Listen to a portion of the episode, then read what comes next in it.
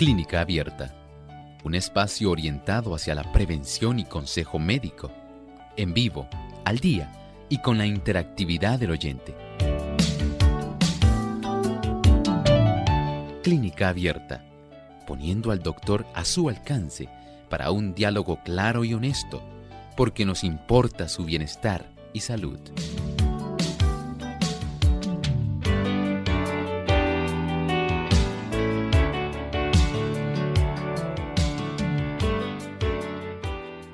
Ha llegado el momento de usted hacer su consulta en nuestro programa de clínica abierta y estamos invitándoles para que participen en esta edición del día de hoy donde usted puede hacer esas preguntas que durante la semana pues a veces no las pueden realizar porque no es el día. Hoy es tema libre y usted puede hacer cualquier tipo de pregunta. Así que llámenos y participe en nuestras líneas telefónicas localmente en Puerto Rico, el 787-303-0101. Aquellos amigos que se encuentran en otros países, recuerden el 1787 como código de entrada, 282-5990 y el 1787-763-7100. Si usted se encuentra en los Estados Unidos, Puede también comunicarse con nosotros a través del 1866-920-9765. Aquellos amigos que nos siguen a través de las redes sociales, a través del Facebook Live, recuerden que pueden hacer su consulta en vivo durante esta hora. Solamente deben seguirnos, ¿verdad? O buscarnos a través de Radio Sol 98.3 FM y también en nuestra página web radiosol.org. Ahí usted puede escuchar nuestro programa y a través del chat compartir también sus preguntas durante la hora de nuestro programa en vivo. Así que llámenos, sea parte de nuestro programa. Hoy usted se convierte en el protagonista y estaremos con mucho gusto recibiendo cada una de sus llamadas.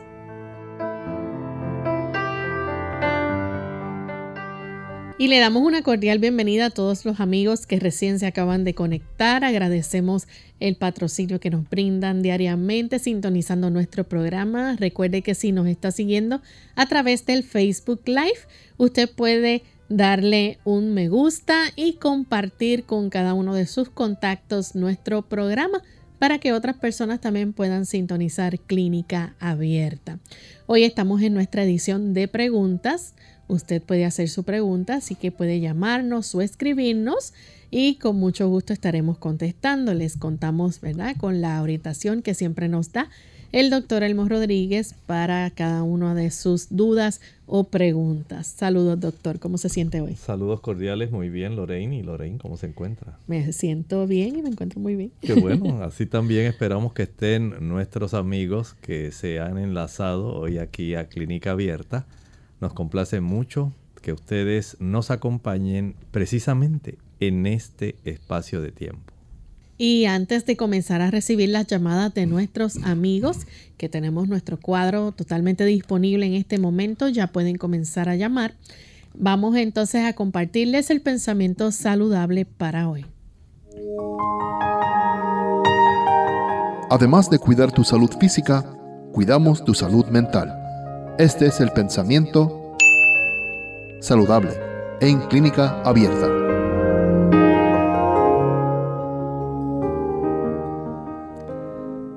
La mayor parte de los pacientes sufren las consecuencias de su mal comportamiento en su modo de comer, beber, vestir y trabajar.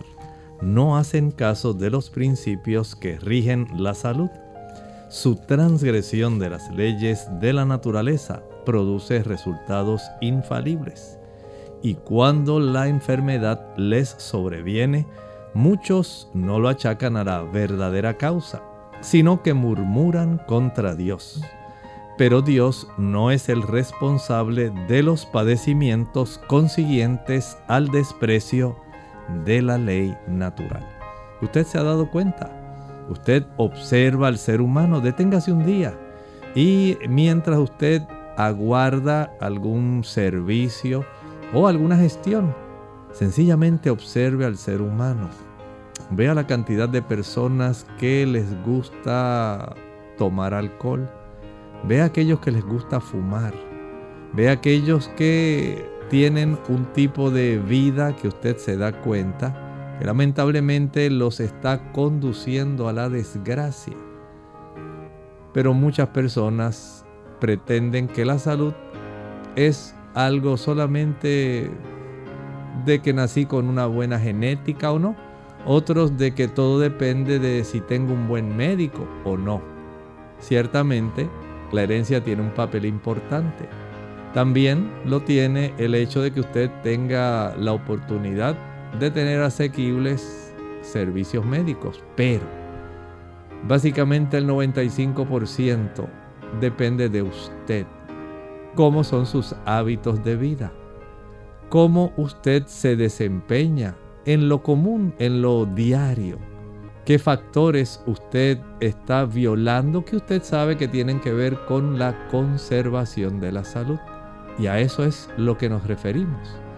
Cuando usted sabe qué es lo que le ayuda a conservar la salud y lamentablemente no lo ejecuta, entonces usted desprecia las leyes de la salud e invita a venir la enfermedad. Piénselo. Hay mucho que usted puede hacer por usted mismo en beneficio de su salud. Hágalo. Agradecemos al doctor por compartir con nosotros el pensamiento saludable. Y estamos listos para comenzar a recibir sus consultas. Así que tenemos la primera consulta que nos hacen. Una persona nos escribe y dice, doctor, ¿algún tratamiento para la resequedad en el cuero cabelludo y picor? Bueno, aquí usted puede hacer algunas cosas que pueden ser muy útiles. Puede conseguir un buen champú y un buen enjuague o acondicionador. Y este tipo de producto, generalmente para ayudar con el picor y los problemas del cuero cabelludo, es un champú y un acondicionador que contienen el aceite de melaleuca, Tea Tree Oil. Y este tipo de productos ayuda muchísimo a las personas. Pero hay algunas cosas que usted puede hacer. Por ejemplo, trate de lavar con cierta frecuencia, digamos, si usted no lo hace diariamente, si no lava su cabello diariamente, hágalo cada dos o tres días. Y también aplique algún tipo de aceite como aceite de almendras, que le puede facilitar mejorar su cuero cabelludo. También tenemos otra consulta y nos dicen, habemos personas que no pueden dormir más de cuatro horas diarias.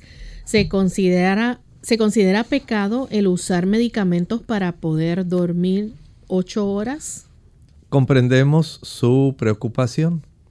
Pero hay algunas cosas que usted puede hacer antes de que usted entre a juzgar moralmente el que una persona use o no use medicamentos.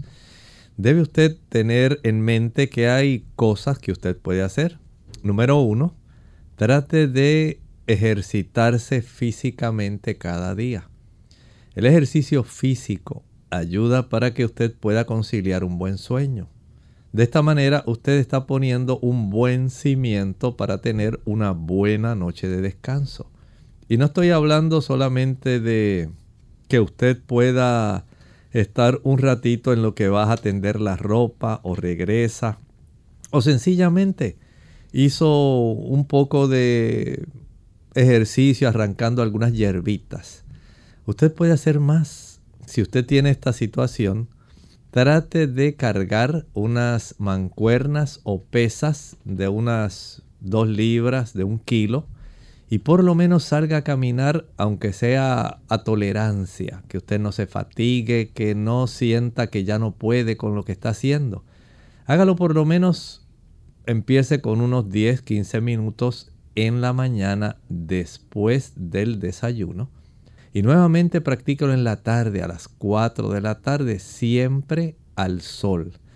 De esta manera, usted va a recibir un beneficio adicional. Además de facilitar que el cuerpo produzca sustancias en los músculos que van a inducir el sueño, porque el cuerpo quiere reparar el desgaste muscular.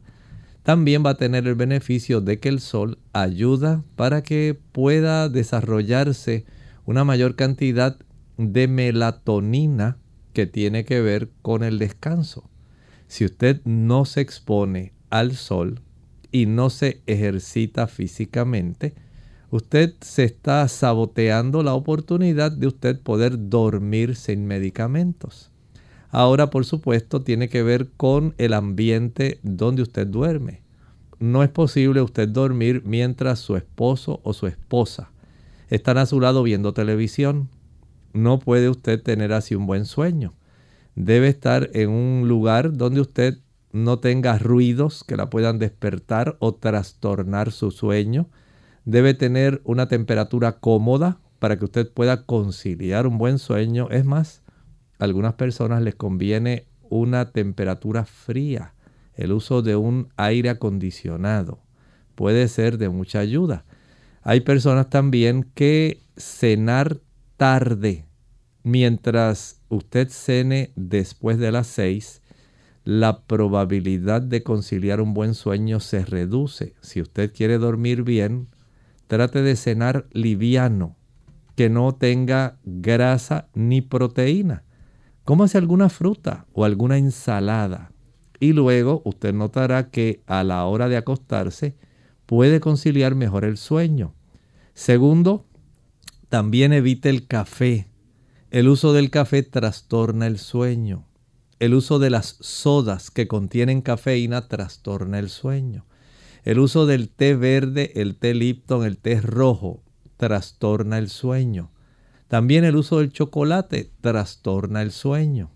Comience a hacer una lista de cotejo de estos factores que estoy mencionando y trate usted de hacer lo mejor posible antes de considerar el uso del fármaco. Pero si a pesar de todo esto requiriese el uso del fármaco, comience a usar la dosis mínima requerida en lo que usted sigue haciendo ajustes, porque hay personas que no pueden ajustar todo su cuerpo tarda en hacer estos ajustes. Y cuando usted comience a dormir más y más, que su médico comience a reducir la dosis de los fármacos para que usted pueda entonces acostumbrarse a tener un buen sueño sin el uso de los fármacos. Vamos a recibir en este momento a Ilsa de Canóvanas, Puerto Rico. Adelante con la pregunta, Ilsa. Ah, mira, amor, es que estoy en un sitio que no puedo eh, verlo por televisión, pero es que mi cuerpo veo que se está cada día resecando, resecando, resecándose. Y ahí tengo esta escama. Y los, y, y los, los pies, por los, como que se, como que están todos escamados. Necesito como una pomada a uno ponerse en las manos, los pies, las manos, la cara. Una resequedad terrible. Bueno, muchas gracias. Sería conveniente si pudiera tratar, número uno, de ingerir una mayor cantidad de aquellos alimentos que son más ricos en omega 3 y 6. Este tipo de productos contienen estos ácidos grasos que son útiles y necesarios para nosotros poder tener una piel que sea saludable. ¿Que dónde los consigue? Bueno, usted puede comenzar a comer una cantidad adicional de ajonjolí, de almendras, de nueces, de semillas de girasol que son también ricas en vitamina E. Puede aumentar el consumo de aguacate, muy rico en vitamina E para el embellecimiento de la piel y en ácidos grasos omega 3. También es necesario los, carotenoides. Y los carotenoides comience a utilizar una mayor cantidad de espinacas. Las espinacas son ricas en omega 3, en omega 6 y a la misma vez contienen sustancias que son muy adecuadas para proteger la piel. Estos carotenoides son protectores de la piel. El uso o consumo de las zanahorias, la calabaza, la batata mamella, los productos que son intensamente coloreados le van a dar este beneficio. También verifique la cifra de su vitamina D. La vitamina D es esencial. Vaya al médico y pídale que le ordene niveles de vitamina D. También la vitamina E. La vitamina E que está en el aguacate, que está también en el aceite de oliva, que la consigue en las almendras, en las nueces, las avellanas, en la semilla de girasol que estaba hablando, son buena fuente. Y si además de esto, usted puede conseguir aceite de almendras, excelente para la piel, se desvanece muy bien, no tiene algún olor que pueda hacerle daño a usted. O también puede conseguir vitamina E líquida que usted puede frotarse o friccionarse en las áreas donde hay mucha resequedad. Así que espero que esto le pueda ser de utilidad. Vamos en este momento a hacer nuestra primera pausa. Al regreso continuaremos con más consultas. ¿Qué tal amigos? Bienvenidos a Hechos Asombrosos de Salud. Les habla el doctor Elmo Rodríguez Sosa. ¿Podrán contribuir las bebidas gaseosas a un problema de peso? Sí, impresionantemente. Las bebidas gaseosas son la mayor fuente de azúcar en la dieta estadounidense. De hecho, el consumo diario de refrescos añade aproximadamente 9 cucharaditas de azúcar a la dieta de las niñas adolescentes y unas 14 cucharaditas a adolescentes varones. Según la Administración de Drogas de los Estados Unidos, el consumo de azúcar ha estado aumentando constantemente desde 1982 gracias a los alimentos altamente refinados como el mayor contribuyente. La media lata de 12 onzas de soda contiene 10 cucharaditas de azúcar, pero incluso el pan blanco contiene aproximadamente 3 cucharaditas en cada rebanada. Note cuánta cantidad de azúcar está en forma oculta. Esto sin mencionar la que se encuentra en otros tipos de productos como jugos, maltas, diferentes tipos de refrescos, el que usted encuentra en los flanes, en los bizcochos, los helados, las galletas. Note que hay una gran cantidad de azúcar que usted debe vigilar porque toda ella incide de una u otra forma a añadir calorías vacías que se reflejarán en su peso. Este segmento de salud llegó a ustedes como una cortesía del Ministerio de Salud de la Iglesia Adventista del Séptimo Día. Nueva esperanza para la cura del Alzheimer. Hola, les habla Gaby Zabalúa Godard en la edición de hoy de Segunda Juventud en la Radio, auspiciada por AARP. La esperanza nunca muere, y de acuerdo con las optimistas declaraciones de los varios científicos enfocados en la batalla contra el Alzheimer, este dicho tan popular se aplica en su totalidad a los nuevos tratamientos. La buena noticia llega justo cuando la generación mejor conocida como los baby boomers se aproxima a la tercera edad o a su segunda juventud. Debido a que la edad es la mayor factor de riesgo para contraer el Alzheimer, los médicos temen una posible epidemia de esta enfermedad. Actualmente, más de 50 millones de personas en Estados Unidos padecen este mal, que se manifiesta a través de la pérdida de memoria, la razón y finalmente con la muerte. Hoy por hoy los tratamientos disponibles solo ayudan con los síntomas. Sin embargo, los especialistas están confiados en que la nueva generación de medicamentos atacará de forma directa la causa del padecimiento. Los científicos, después de 20 años de investigación, se consideran en un punto donde entienden mejor los mecanismos de la enfermedad y donde las probabilidades de lograr una terapia exitosa contra la misma son bastante altas. Por supuesto que lo ideal es identificar la enfermedad en sus fases tempranas y poder combatir los síntomas antes de que aparezcan. El patrocinio de AARP hace posible nuestro programa. Para más información, visite www.aarpsegundajuventud.org. Unidos con un propósito, tu bienestar y salud. Es el momento de hacer tu pregunta llamando al 787-303-0101 para Puerto Rico, Estados Unidos 1866 920-9765 y llamadas internacionales al 787-763-7100 o al 282-5990. Clínica Abierta, trabajando para ti.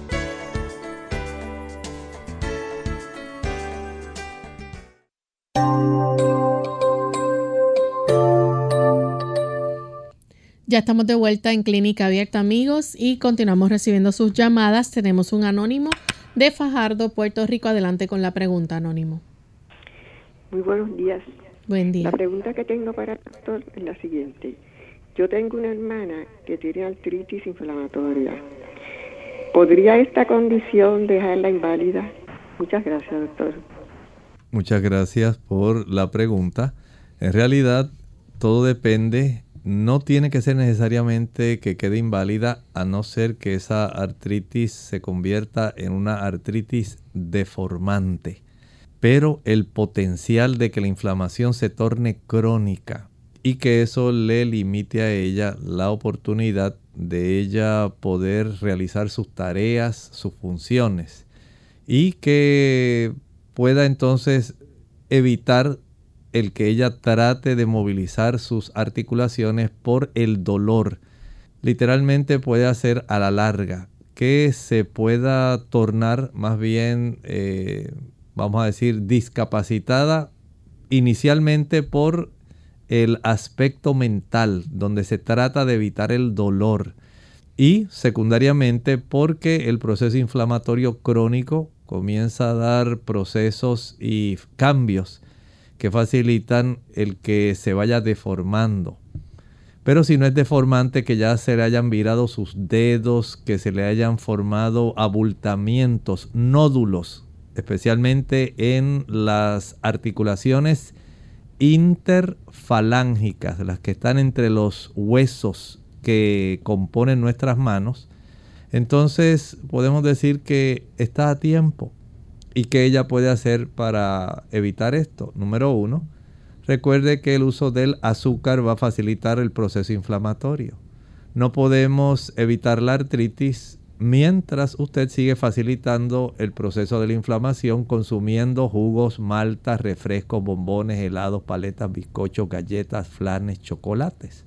De esa manera, usted se está básicamente garantizando que su problema continúe Igualmente ocurre mientras sea mayor el consumo de aquellas sustancias que contienen ácido araquidónico.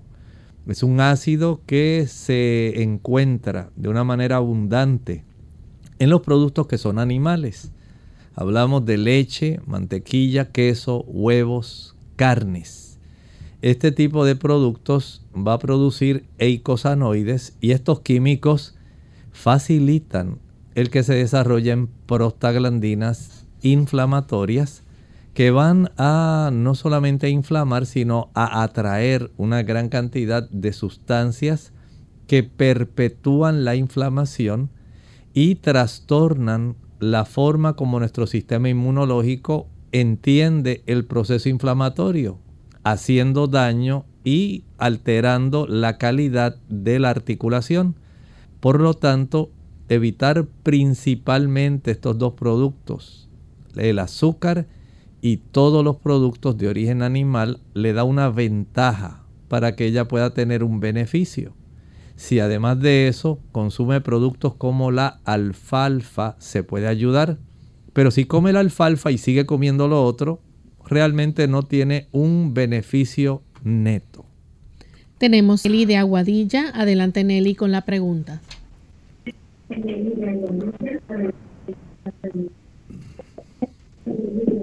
Si Dios le bendiga. Bienvenida. Sí, la escuchamos, Nelly. Adelante. Mire, tengo dos preguntas, pero creo que esta es la más importante. Mañana le hago la otra. Eh, tengo un resultado de, de la tiroides, de la TSH. Solamente me hicieron la TSH. Y me, eh, hace tres, unos, como seis meses estaba en cuatro parece que me descuida un poquito y me subió a 6 puntos. Se me perdió el papel, lo tenía. Tenía, me subió a 6. A 6 puntos. Ay, Dios mío. A 6.1, a 6.190. Eh, yo quisiera que usted, la pregunta es, ¿hasta cuánto tiempo, hasta cuánto es el número que uno debe esperar para comenzar a tomar eh, pues esas pastillas que dan para la tiroides? Y si todavía puedo pues normalizarla, porque en una vez que me subió a 3, pues la, me normalizé a 2.8 con su consejo, pero me despide yo creo que un poco y me subió a 6.190. Ah, ¿Cuánto es la puntuación que uno debe tener para comenzar a tomar la levotiroxina, algo así? Dios me lo bendiga y gracias. Muchas gracias por la pregunta. Tengo, tengo nódulos en la tiroides. Muy bien, gracias. Muchas gracias por la pregunta. Mire, usted está a tiempo para facilitar que retorne a lo normal. En este momento tiene una cifra anormal y los médicos estoy seguro que le ordenarían ya comenzar por la dosis más baja, la de 25 microgramos de levotiroxina. Pero si usted baja peso, comience por ahí baje peso. No es que si se ve bien, no ese no es el asunto. El asunto es que usted tiene que averiguar su índice de masa corporal y eso lo consigue en la internet. Usted busca índice de masa corporal para que usted introduzca la cantidad de peso que tiene en este momento y cuál es su altura. De acuerdo a eso le va a dar una cifra. Si esa cifra sale 25 o más, ya usted está sobrepeso. Y eso requiere que usted pueda y deba bajar peso para poder facilitar que el metabolismo del cuerpo comience a reducirse, para que mejore. También el hacer cambios en las horas de sueño. Acuéstese temprano. Mientras más tarde usted se acueste, más trastorna el metabolismo de su cuerpo, más trastorna la glándula tiroides el no ejercitarse, la falta de ejercicio, eso altera el metabolismo de la tiroides. El comer en horarios fuera de hora, ese tipo de meriendas va a facilitar que usted trastorne el procesamiento que tiene que hacer la tiroides para trabajar con las capacidades de la forma como se usan en nuestro cuerpo las calorías. También el consumo de productos como por ejemplo el bacalao, el salmón, el chillo, el arenque, las sardinas, el atún. El consumo de productos como langostas, jueyes, cangrejos, calamares. Todo ese tipo de productos marinos trastorna la tiroides. Y esto lo que hace a largo plazo entonces es que facilita que esa, ese trastorno en el funcionamiento, para el médico poder ayudarla y que usted pueda vivir mejor, le receta ese tipo de fármaco. De tal forma que si usted decide, o es de esas personas que dice, yo no quiero tomar fármacos, yo le tengo miedo a efectos secundarios, pues entonces usted tiene que cooperar con usted misma. Comience a hacer los arreglos que estuve mencionando y usted notará que el cuerpo empieza a mejorar y la cifra de este parámetro de la hormona estimuladora de la tiroides se reduce, reduciendo la oportunidad en que usted vaya a requerir un medicamento. Pero estrictamente, ya desde este momento el médico podría recetarle una levotiroxina de 25 microgramos. Tenemos a Batista de Bayamón. Adelante con la consulta, Batista. Sí, diga, buenos días. Buen día. Y una preguntita al doctor. Yo fui al gastro hace como unos siete meses y al eh, urólogo. Entonces, después de ahí, eh, me he puesto que eh, al evacuar, evacuó muy, muy, muy fininito y, me da un poquito de, de, dificultad para evacuar. Y he mejorado bastante la dieta porque he dejado las azúcares y estoy comiendo vegetales y quisiera saber si hay algo que me ayude con eso, no sé. Gracias. Muchas gracias. Bueno, aquí la recomendación, si ya ha hecho cambios en el tipo de alimentos que consume, especialmente alimentos que sean ricos en fibra no soluble, fibra que hace bulto, celulosa, la que usted encuentra, por ejemplo, en las frutas, la que usted encuentra al comer ensaladas. Aumente la cantidad de ensaladas, sean o no ensaladas de hojas. Son muy buenas, pero también puede incluir, digamos, zanahorias. Puede incluir el consumo de calabaza. Puede utilizar el brócoli, la berenjena, coliflor, espárragos, habichuelas tiernas, lechuga, maíz tierno, pepinillo, perejil, quimbombó, rábanos, remolachas, tomate, zanahoria. Y eso ayuda para que cree bulto. Además, el uso de las legumbres. Habichuelas blancas, negras, pintas rojas, lentejas, garbanzos, gandules, arvejas, chícharos. Todo ese producto, esa cápsula externa que tienen, que cubre en realidad la semilla, es adecuada y necesaria para ayudar en ese problema y el uso de cereales integrales, arroz integral, pan integral, pastas integrales. Esto va a ayudar. Además de eso, procure entonces hacer ejercicios donde requiera un mayor movimiento del abdomen. Y eso facilitará que usted pueda tener una evacuación que tenga una consistencia diferente a la que usted está observando ahora. Bien, vamos a hacer nuestra segunda pausa y cuando regresemos continuaremos con más preguntas.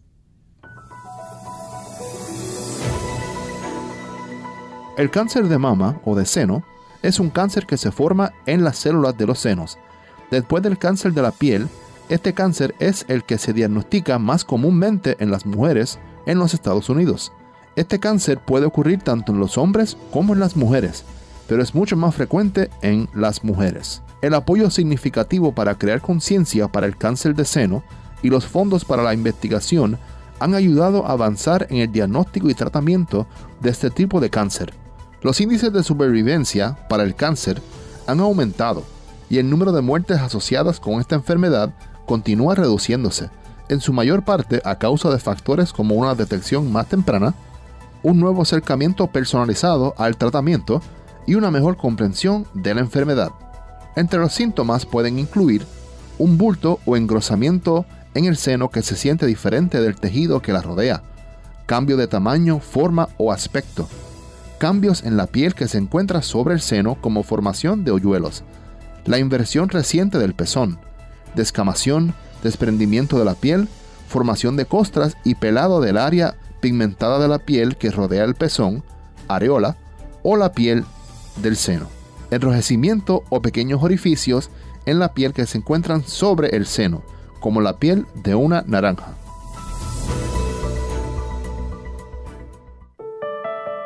El agua es igual a salud, tanto por fuera como por dentro. Aplicarla externamente por medio del baño diario ayuda a tener una buena higiene.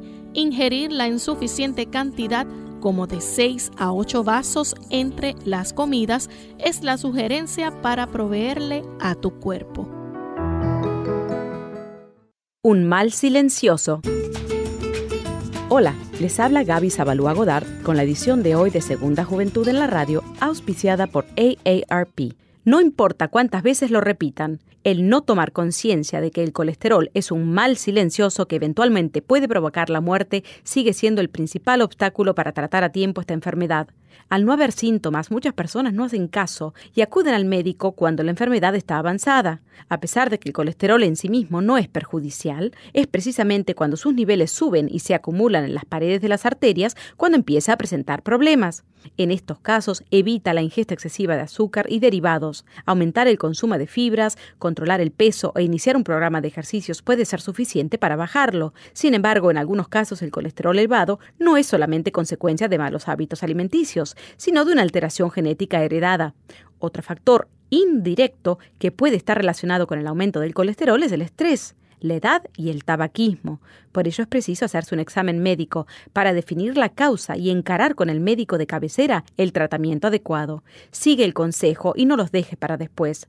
Realízate la prueba para medir el colesterol hoy mismo. El patrocinio de AARP hace posible nuestro programa. Para más información, visite www.aarpsegundajuventud.org. www.aarpsegundajuventud.org. Clínica Abierta. Ya estamos de vuelta en Clínica Abierta, amigos, y tenemos a Areli que llama desde la República Dominicana. Adelante, Areli, con la pregunta. Eh, buenos días, Dios le bendiga grandemente a todos ustedes. Eh, le quiero hacer la pregunta al doctor Elmo Rodríguez. El día pasado eh, estuve visitando al neurólogo. Pasa que me he sentido muy quebrantada con un dolor fuerte de cabeza me mandó a hacer una resonancia magnética con contraste y sin contraste y las dos registraron el mismo problema. Tengo una isquémica crónica y quería saber si el doctor me puede recomendar algunos medicamentos naturales eh, que se, yo pueda preparar o hacer. ¿Y a qué se debe ese, ese, esa isquémica crónica?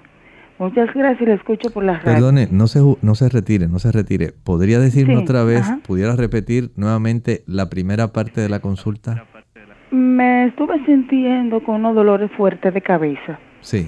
Eh, fui al neuro y este me indicó resonancia magnética con contraste.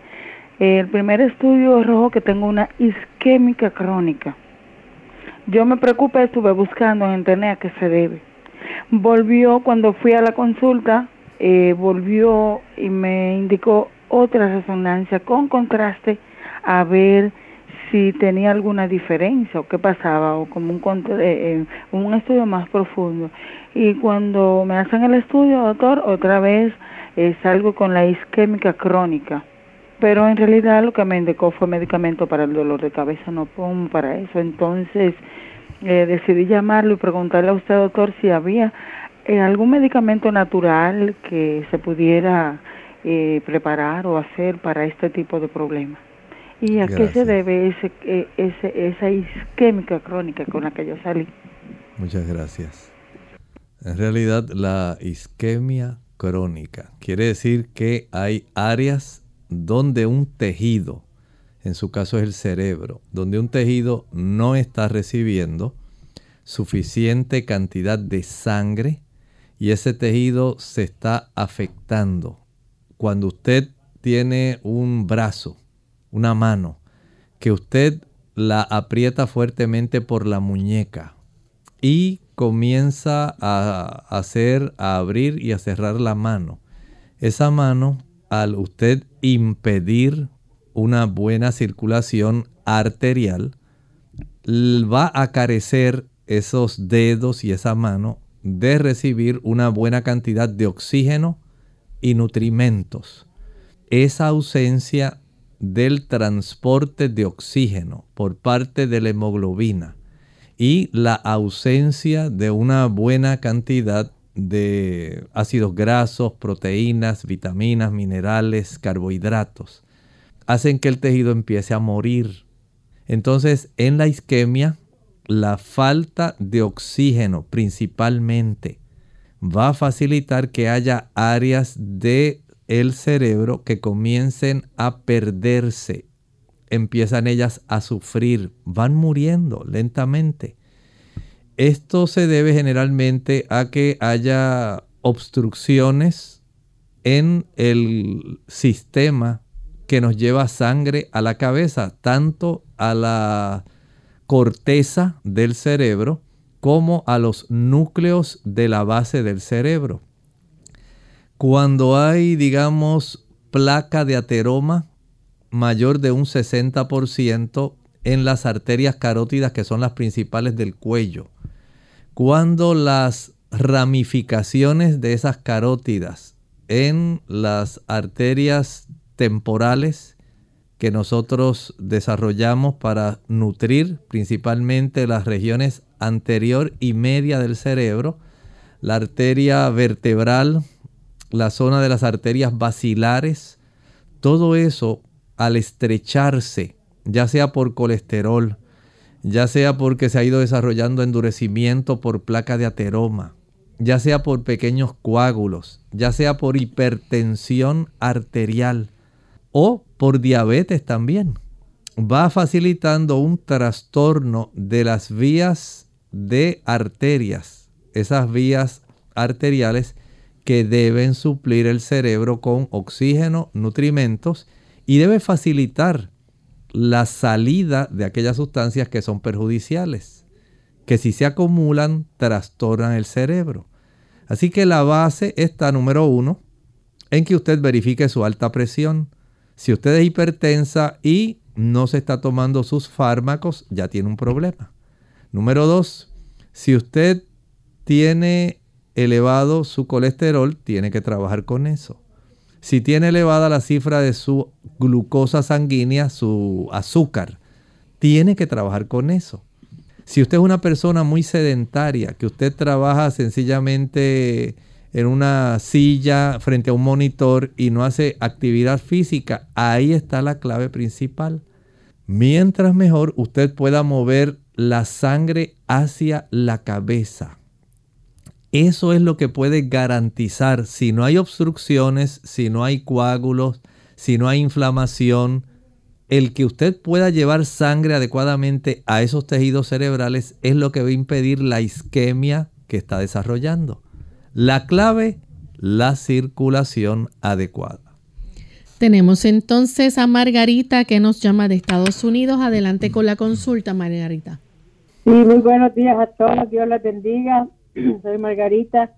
Yo ya me he reportado con ese mismo problema que tengo yo, fibrosis pulmonar pero el doctor que me atiende de los el pulmonólogo me dio unas medicinas que yo ya averigüé todas esas reacciones y me parece que no me gustan.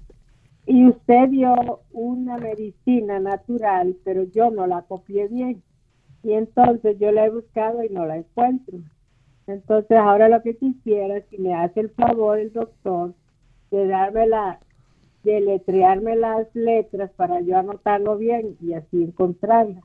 Pero me gustaría escucharla porque no tengo otro método para escuchar este la, la, medicina.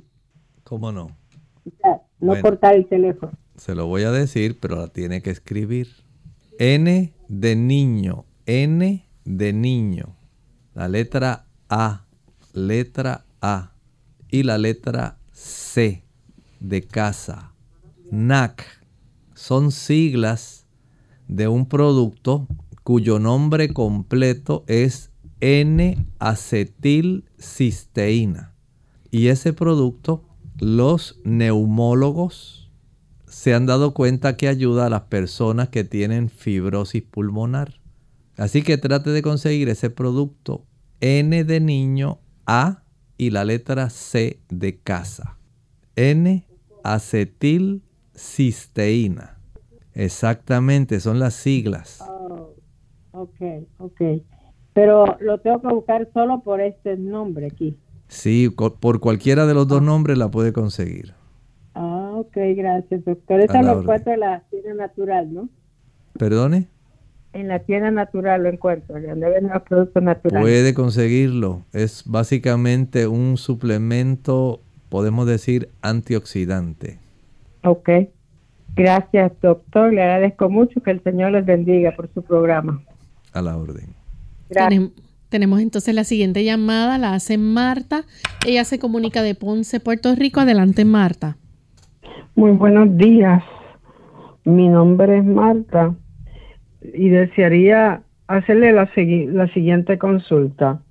Este, mi hermana se operó hará como 15, 5 años de la vesícula y desde ese entonces tiene en ese lado una molestia tremenda. Ella dice que es como a veces como si fuera un nudo y se le infla la, la esa área y este le han hecho varios estudios y todo sale negativo. Así que yo le estoy llamando para ver si usted nos ayuda Además de eso, ella en ayer específicamente salió con el potasio sumamente alto. Gracias, espero su contestación. Bueno, el asunto de lo que ella siente en la región donde fue operada, sería bueno si pudiera regresar al mismo cirujano que la atendió. El asunto del potasio tiene que atenderlo ya, no puede estar eso así elevado porque le va a traer, traer trastornos con su corazón. No es para mañana, es para hoy. Tenemos entonces otra consulta a través del chat. Ana de la República Dominicana dice, ¿qué alimentos debería comer una persona que tenga cáncer de pulmón? Esta persona debe aumentar bastante el consumo de antioxidantes. Los antioxidantes para estas personas los encontramos principalmente en frutas de todo tipo, principalmente esas que en español se le llaman bayas, en inglés se le dicen berries, red raspberries, mulberry, blackberry, las moras, los arándanos, las frambuesas, las fresas. Y además de eso, en las ensaladas. Podemos pensar, por ejemplo, en berenjena, berro, brócoli, cebolla, col, repollo, coliflor, espárragos, germinados, habichuelas, lechuga, maíz tierno, pepinillo, perejil, quimbombó, ocra, remolacha, tomate, zanahoria, setas. El consumo de esos productos ricos en antioxidantes ayudan para que el cuerpo pueda estar en una actitud más combativa para esta situación que nos está presentando. Tenemos entonces a Elena Ramírez de la República Dominicana, 59 años. Dice que tuvo COVID-19 sin ingreso hospitalario, no tiene tiroides, historial familiar de Alzheimer. Eh, dice que explica esto para que le oriente sobre la dosis a usar del ginkgo biloba de mil miligramos. Bueno, todo depende de su cuadro clínico no podemos especificar si va a usar una al día, media tableta al día, dos tabletas al día. Todo depende de cómo usted se encuentra mentalmente. Si es que ya detectaron algún tipo de insuficiencia arterial para llevar una buena oxigenación a su cerebro. Si es que hay algún tipo de incapacidad para que usted pueda tener una buena circulación cerebral. Esto les recomiendo que lo pueda hablar junto con el neurólogo o el médico primario que usted la atiende, porque hay que ver que no interactúe con algunos fármacos que se utilizan y algunos de estos medicamentos contienen interacciones con el ginkgo biloba. Bien, tenemos entonces a Josie de la República Dominicana. Dice, ¿qué proceso natural se puede hacer para extraer un eh, erizo de mar que pisó una adolescente en la playa. Las espinas del erizo de mar son sumamente punzantes y tienen una dificultad. Se quiebran muy fácilmente una vez ya la persona las pisa, pero se queda incrustada y la molestia no cesa. Les recomiendo que vaya directamente donde un médico primario para que éste pueda verificar si haciendo una leve incisión pueda apretar un poco o con algún tipo de pinza facilitar la extracción de ellas, ya que de otra manera eh, pues va a tener la molestia y en ocasiones se puede infectar, desarrolla un tipo de absceso alrededor de esta espina. Tenemos entonces a a través de Radio Oasis, un oyente pregunta qué puede hacer para una alergia en la piel con picazón que le comenzó cuando llegó a Estados Unidos desde la República Dominicana. Ella tiene 69 años. Verifique primero qué cosas está comiendo. La mayor parte de las alergias de la piel sobrevienen del uso de alimentos que contienen bastante edulcorantes, colorantes, conservantes. Y mientras usted continúe consumiendo ese tipo de productos, se facilita el desarrollo de picores. También en las personas que se acostumbran a bañar con agua bien caliente van a desarrollar fácilmente mucho picor en la piel. Por otro lado también cuando se vive en los Estados Unidos en hogares donde tienen una calefacción que la ponen muy alta y más cuando usted está acostumbrada al trópico que no tolera mucho el frío, el poner la ah, calefacción bastante elevada facilita mucha resequedad y picor en la piel. Verifique si utilizando alguna crema humectante usted pudiera reducir bastante este picor. Vea también si hay algún fármaco, hay medicamentos que producen picor en la piel. Los efectos adversos, póngalos ahí en la internet y busque efectos adversos de tal producto. También puede suceder que en algunas personas tener los triglicéridos elevados o tener la cifra de glucosa sanguínea elevada puede dar picor en la piel. El uso de agua que esté altamente clorinada puede causar esto. Eh, y en algunas personas también la exposición a algunos químicos que tal vez en su lugar de trabajo le estén facilitando el desarrollo de estas alergias y picores. Verifique y descarte aquello que le pueda estar perjudicando. Tenemos a Tony de la República que pregunta que eh, le quiere saber si es cierto que es más aconsejable comer las frutas antes del desayuno. En realidad las frutas son alimento. No es tal cosa como que usted las va a comer una hora antes porque entonces viene la comida fuerte. No, las frutas son tan alimento como cuando usted se come un cereal, como cuando usted se come unas nueces, unas almendras, como cuando prepara una torta de papa, como cuando come lentejas. Son tan alimentos como ellos. No hay tal cosa como que deben consumirse media hora antes, una hora antes para luego, no. Si usted desea iniciar con ellas, cómalas primero en orden. Y después que coma su fruta, diga, ahora me voy a comer mi plato de avena, voy a comerme unas nueces, voy a tomar mi taza de café de cereal o a comerme dos rebanadas de pan. Pero es parte del desayuno. Durante el mismo tiempo, el espacio de tiempo de su desayuno, consúmalas. No media hora ni una hora antes. Consúmalas en primer lugar y luego siga con el resto de la comida.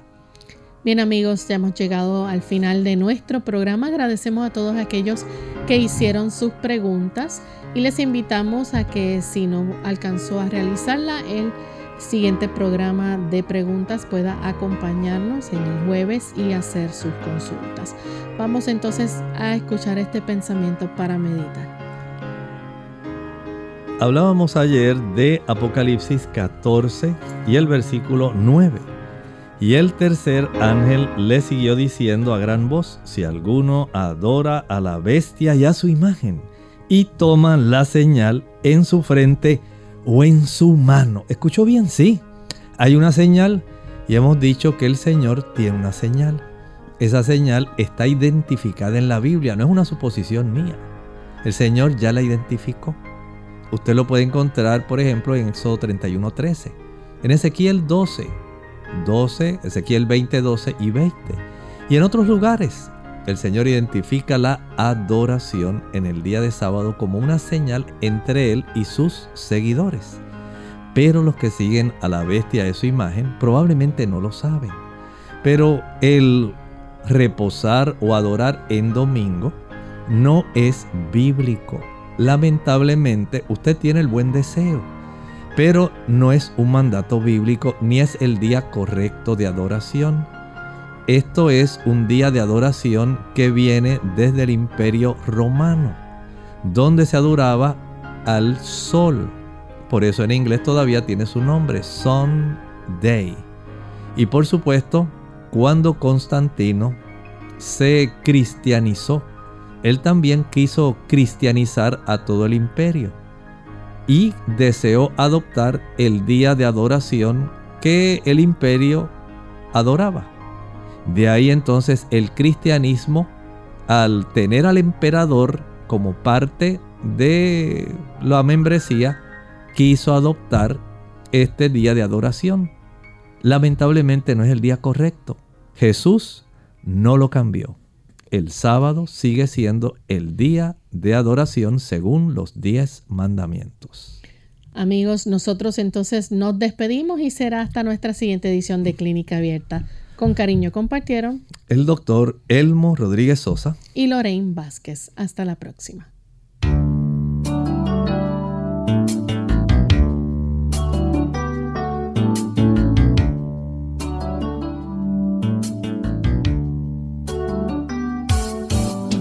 Clínica abierta. No es nuestra intención sustituir el diagnóstico médico. Antes de poner en práctica cualquier consejo brindado en este programa, usted debe consultar con su médico. Hasta la próxima.